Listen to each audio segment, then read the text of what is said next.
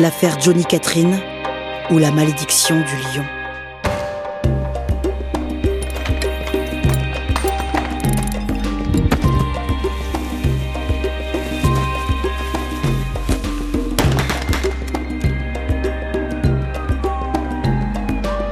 Vous écoutez Archipel du crime, saison 2. Premier épisode.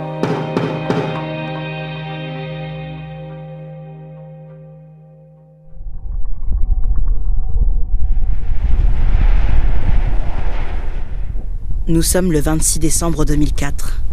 L'Asie du Sud-Est est sous le choc. En pleine nuit, un séisme de magnitude 9,1, l'un des plus puissants jamais enregistrés, a eu lieu au large de l'île de Sumatra. Les secousses ont généré des tsunamis qui ont déferlé sur toute la région. Le bilan est dramatique et les effets de la catastrophe se propagent à des milliers de kilomètres à la ronde. À La Réunion, les ports de Sainte-Marie et de Saint-Gilles sont mis sans dessus dessous par de brusques montées des eaux. Pas étonnant que l'on prête peu attention à un autre événement qui s'est déroulé le même jour, au sud de Saint-Denis, la capitale de l'île.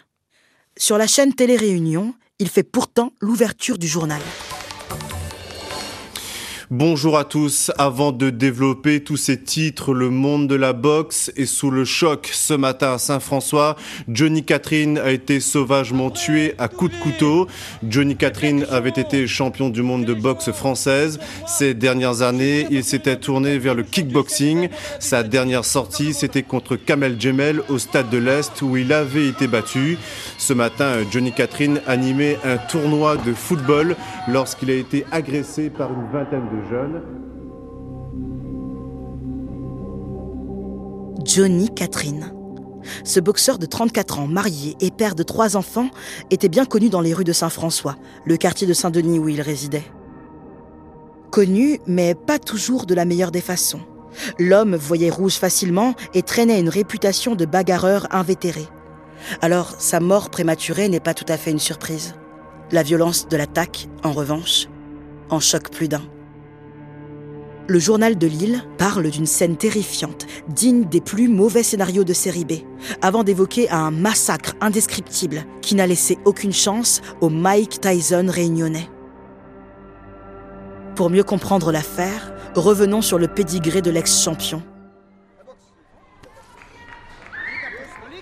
Johnny Catherine naît le 29 septembre 1970 à Saint-Denis. Son père ne le reconnaît pas, sa mère l'abandonne. C'est sa tante maternelle qui va le recueillir, avec sa sœur Carole. Dans le quartier déshérité de Saint-François, le gamin n'a pas une enfance facile. Il quitte l'école sans savoir ni lire ni écrire. Très vite, il se forge une réputation de petit caïd. Il est à peine majeur et son casier judiciaire compte déjà plusieurs semaines en prison pour coups et blessures. Le sport devient alors son exutoire. En 1990, il enfile pour la première fois des gants de boxe au club de Joinville. Là-bas, ses talents de cogneur sont vite repérés. L'entraîneur, Jean-René Drenaza, pionnier de la boxe française à La Réunion, le prend sous son aile. Le duo fait mouche et les titres commencent à tomber. En 1994, Johnny Catherine devient champion de la Réunion chez les moins de 63 kilos. Puis champion de France, division honneur en 1995 et champion de France, division élite en 1997. Cette même année, il décroche aussi à Paris le titre de numéro 1 mondial de sa catégorie. C'est son heure de gloire. Cette dernière victoire n'échappe évidemment pas à Télé Réunion qui en informe dès le lendemain ses téléspectateurs. Deux réunionnais champions du monde de boxe française, Johnny Catherine a battu hier soir l'italien Gianchi par KO à la cinquième reprise, c'était en léger. KO également à la quatrième reprise pour Jean-François Volsé face au Hongrois Juaz en catégorie mouche. Ces championnats du monde se déroulaient hier soir à Coubertin. En 1998, ces points continuent de faire fureur en métropole. À 28 ans, le Lion de Saint-François est sacré champion d'Europe. Le palmarès est complet. Deux ans plus tard, il réédite l'exploit et redevient champion de France, puis d'Europe. Ce seront ses derniers titres. Sur 60 combats, le boxeur aura remporté 57 victoires. Johnny Catherine décroche son brevet d'état d'éducateur sportif en métropole et décide de retourner à La Réunion. Là, il commence à donner des cours de boxe et s'investit auprès des jeunes du quartier. Mais ce n'est pas seulement sur les rings que l'ex-champion joue des points. Peu à peu, dans les journaux, le nom de Johnny Catherine passe de la rubrique sportive à celle des faits divers. En décembre 2000, on apprend qu'il est impliqué dans une bagarre entre bandes rivales. En mars 2002, il est condamné à un an de prison. Le journal de Lille rapporte qu'il aurait participé de façon très active à une échauffourée façon western. À sa sortie de prison, le Dionysien se remet à la compétition, cette fois-ci en boxe thaïlandaise, sans parvenir à renouer avec le succès. Malgré quelques victoires, il essuie deux défaites, dont une par KO face au champion tunisien Kamel Djemel. Un coup dur pour Johnny Catherine.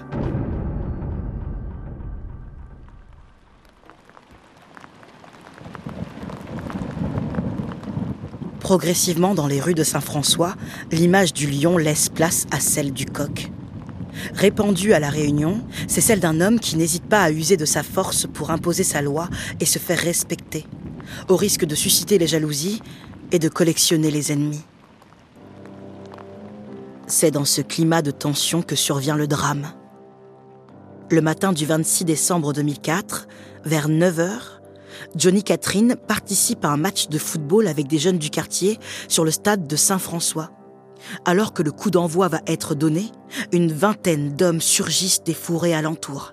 Les assaillants sont armés de sabres de samouraï, de sabres à canne, de hachettes, de battes de baseball, de galets. L'ex-champion prend peur et s'enfuit. Une chasse à l'homme commence. Le boxeur tente de se réfugier au domicile de sa tante. Ses poursuivants le rattrapent et le prennent au piège dans la cour de la maison. La traque vire au massacre. Les armes s'abattent sur l'homme, les coups pleuvent. La tante de Johnny Catherine, avec sa fille, assiste à la scène médusée. Elle confie plus tard au quotidien J'étais en train de faire le ménage quand j'ai vu mon neveu courir comme un fou dans la maison. Une dizaine de jeunes à ses trousses. Ils lui sont tombés dessus dans la cour et l'ont massacré sous nos yeux. J'ai eu le temps de me réfugier dans la véranda et quand je suis ressortie, il était à terre. C'était une véritable boucherie. L'un des assaillants tranche le pied de l'athlète. Des voisins le décrivent brandissant le membre tel un trophée en criant ⁇ Le coq de Saint-François est mort !⁇ Le macabre morceau sera retrouvé au bord d'une ravine toute proche. À l'arrivée de la police, la victime a déjà succombé dans une mare de sang. Dès les premières heures, six personnes sont interpellées et placées en garde à vue. David et Frédéric Poirot, Johan et Antonio Dalidan, Nicolas Savigny et André Chaplin.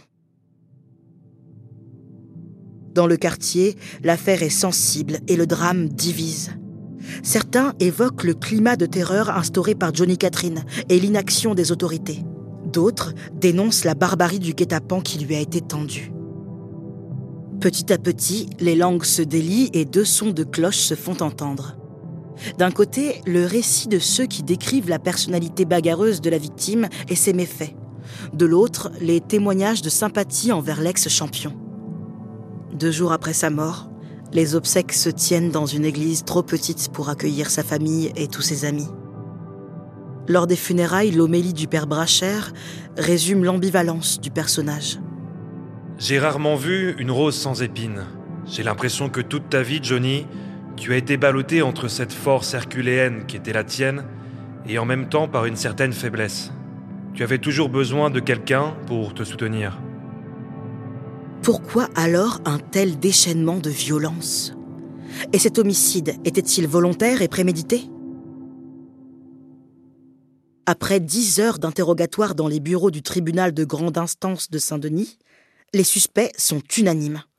Il ne voulait pas tuer Johnny Catherine. Il voulait le réformer. En clair, infliger une correction mémorable au Ticoc qui faisait sa loi. Il faudra cependant attendre le procès à la cour d'assises de Saint-Denis en septembre 2007, soit plus de deux ans et demi après, pour éclairer le déroulé du drame. Huit jours d'audience, dix avocats, près de trente témoins et des spectateurs qui se bousculent. Le procès est d'une ampleur jamais vue à La Réunion. Dès les premières auditions, les versions divergent. Mais l'examen du corps du boxeur confirme la violence de l'assaut. Le rapport d'autopsie recense 31 coups, dont une douzaine suffisamment violents pour entailler les os. Pour maître Laurence Bénard, avocate des parties civiles, le meurtre ne fait aucun doute. Elle est ici interrogée par téléréunion au sortir de l'audience. Vous savez, quand on, on, va à 8, hein, euh, on se cache dans des fourrés derrière des bambous, parce que moi j'ai été à la reconstitution, euh, et qu'on encercle quelqu'un sans armes, euh, et qu'on est soi-même armé, notamment avec des battes de baseball et une batte de baseball plantée clou. Je crois que l'intention de tuer, elle y était bel et bien. La plaie numéro 16. La blessure principale est une entaille de 20 cm de long. Elle a été provoquée par une lame qui a traversé la cage thoracique jusqu'à l'abdomen, perforant au passage le poumon, l'enveloppe du cœur, le diaphragme et l'estomac. La salle d'audience blémit aux descriptions du médecin légiste. Lequel des accusés a infligé ce coup? C'est l'une des questions auxquelles la cour d'assises tente de répondre. Ils sont maintenant huit sur le banc des accusés. Deux frères, Dominique et Jean-Pierre Payette, 30 et 32 ans, ont rejoint les six premiers interpellés. Face à eux, du côté des parties civiles, une dizaine de membres de la famille Catherine. Dès l'ouverture du procès, le climat de tension est palpable. Au troisième jour, Télé-Réunion relate un incident survenu en pleine audience et interroge Maître Marion Risse, l'avocate des frères Payette qui ont été pris pour cible dès leur entrée. C'est par un coup de semonce que la journée commence. Le président de la Cour rappelle à l'ordre fermement Axel Catherine, le frère de Johnny Catherine et membre de la partie civile, pour avoir menacé verbalement les deux accusés qui comparaissent libres, les frères Payette. C'était euh, du style, bon, je ne peux pas vous dire en créole, euh, mais euh, tu t'as vu comment tu marches. mes clients ont baissé la tête, ils ont avancé. oui, on va vous retrouver et euh, une phrase en créole que je ne peux pas vous répéter, mais c'était dans le sens euh, de toute façon, viens, euh, on va vous totocher. À la barre, les témoins se succèdent et les motifs de l'attaque se dessinent. La semaine précédant le crime, les 19, 24 et 25 décembre, le défunt et les accusés auraient eu plusieurs altercations. Le scénario exact reste confus mais les témoins évoquent des échanges de mots, de coups et des tentatives d'intimidation. À force de discussion, les esprits semblent se calmer. En apparence seulement. Car le 26 décembre, les huit accusés se rendent armés au terrain de football pour régler leurs comptes. Violence, provocation, haine. Tout paraît alimenter la thèse d'une expédition punitive contre le coq bagarreur. Mais au cours du procès, une autre histoire voit le jour autour de l'un des accusés. André Chaplin, 39 ans. L'homme n'est pas n'importe qui. Il a élevé David, un enfant que Johnny Catherine n'a jamais reconnu. On découvre que l'adolescent de 15 ans s'était mis à la boxe sans connaître son lien caché avec l'ex-champion. C'est Johnny Catherine lui-même qui lui aurait brutalement fait cette double révélation. Non seulement il est son père biologique, mais le jeune homme est né d'un viol. Johnny Catherine aurait en effet violé la mère de David. Un mois après cette terrible annonce, David sera présent parmi les assaillants. Quelle incidence cette histoire familiale a-t-elle sur l'attaque meurtrière? Durant les débats, plusieurs lectures s'opposent.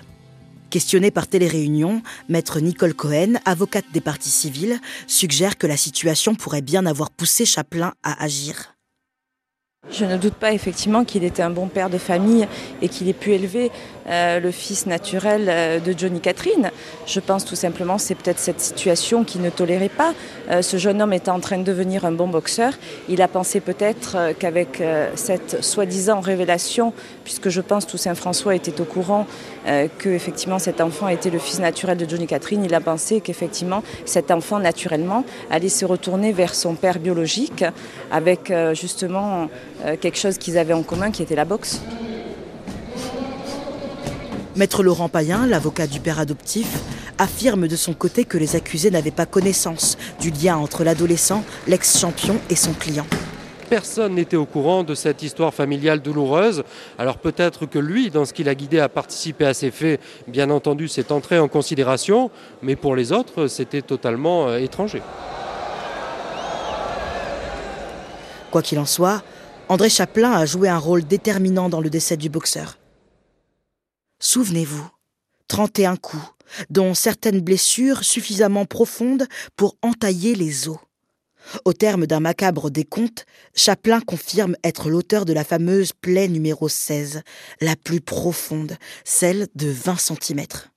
Il affirme que le coup est parti tout seul, alors que Johnny Catherine tentait de se relever et de l'attraper.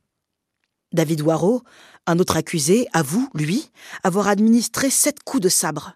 En larmes, il reconnaît aussi avoir amputé le pied droit et à demi-mot l'avoir brandi. J'étais plus moi-même, se défend-il.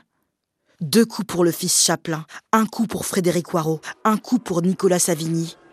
Malgré les j'ai rien vu, je dirais rien qui continuent de fuser dans le box, la lumière se fait sur les détails de l'expédition punitive. À ce stade du procès, sept des accusés comparaissent pour assassinat. Ils encourent la prison à perpétuité. Mais à la veille du verdict, coup de théâtre à la cour d'assises. L'avocat général décide d'abandonner la charge d'homicide volontaire. Téléréunion détaille ainsi les motifs de ce revirement. On voulait blesser Johnny Catherine, mais pas le tuer. Les accusés n'ont cessé de le répéter. Ils ont été entendus. L'avocat général estime que l'intention homicide n'est pas prouvée. Pour lui, le crime n'est donc pas un assassinat, mais des violences volontaires ayant entraîné la mort sans intention de la donner. Trois circonstances aggravantes apparaissent tout de même pour l'avocat général. Le caractère collectif du crime, l'usage d'armes et la préméditation. 15 ans de prison sont donc requis pour trois des auteurs, André Chaplin et les frères Warreau. L'avocat général demande 12 ans de prison pour les frères Dalidan, 10 ans pour Nicolas Savigny. Quant aux frères Payette, 8 ans sont requis pour Dominique et 5 pour Jean-Pierre, accusés de complicité. Des réquisitions lourdes pour leur avocate qui estime que l'État a une part de responsabilité dans ce crime. Le lendemain, c'est l'heure du verdict. Après plus de 4 heures de délibéré, les jurés tranchent. Non, ce n'était pas un assassinat, ce n'était pas prémédité. Les sept accusés sont reconnus coupables de coups mortels aggravés. André Chaplin est condamné à 10 ans de prison, les frères Warreau à 8 ans. Les autres écopent de 4 à 7 ans de réclusion criminelle. Pour les accusés, c'est le soulagement. Pour les proches de Johnny Catherine, la colère et l'incompréhension. Sa sœur Carole se confie au journal de Lille. Ce soir, je suis KO. Mon frère ne méritait pas ça. Ça n'est pas juste. Je suis dégoûtée et triste. Pour eux, la vie de mon frère ne vaut que sept ans. Le fils caché, David Chaplin, mineur au moment des faits, est jugé quelques mois plus tard au tribunal pour enfants de Saint-Denis. Il est condamné à cinq ans de prison avec sursis. Le président du tribunal a justifié le verdict en évoquant notamment l'histoire très particulière qui liait l'accusé et la victime. Trois ans après le drame, l'affaire Johnny Catherine prend donc fin. Mais la légende du lion de Saint-François reste pour certains bien vivante. Dans un virage du chemin de la comète à Saint-Denis, une longue fresque a été peinte en son honneur. On y voit une imposante tête de lion à la crinière rayonnante et deux boxeurs en plein combat. On y lit aussi l'un des mantras de l'ex-champion. La vraie force, c'est d'y croire. Ce sont des jeunes sportifs dont l'éducateur s'était occupé et qui ont réalisé l'œuvre. L'histoire pourrait s'arrêter là. Mais six ans plus tard, une autre tragédie vient réveiller le souvenir de Johnny Catherine. Le 23 janvier 2011, l'un de ses fils, Laurent, 19 ans, est tué en pleine rue dans le même quartier, là où réside toujours le clan familial. Quatre personnes sont interpellées, dont deux oncles de la victime, Thierry Payette et Axel Catherine.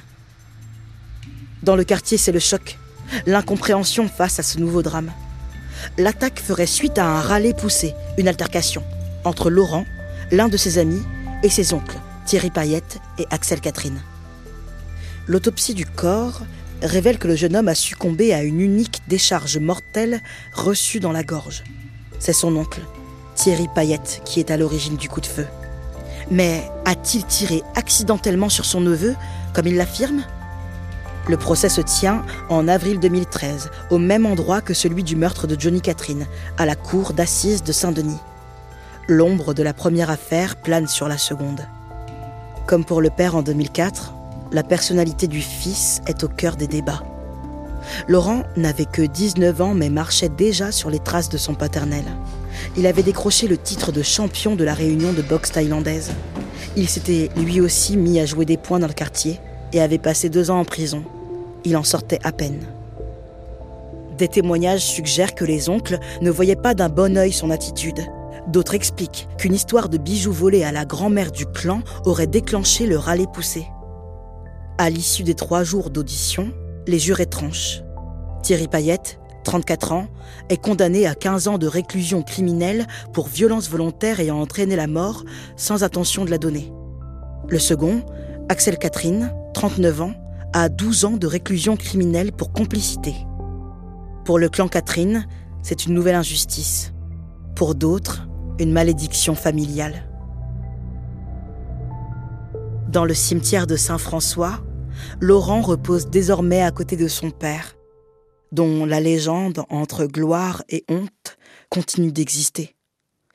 Sur la tombe, une plaque affiche encore le boxeur souriant, les poings serrés, avec cette épitaphe qui en dit long Le lion restera le lion.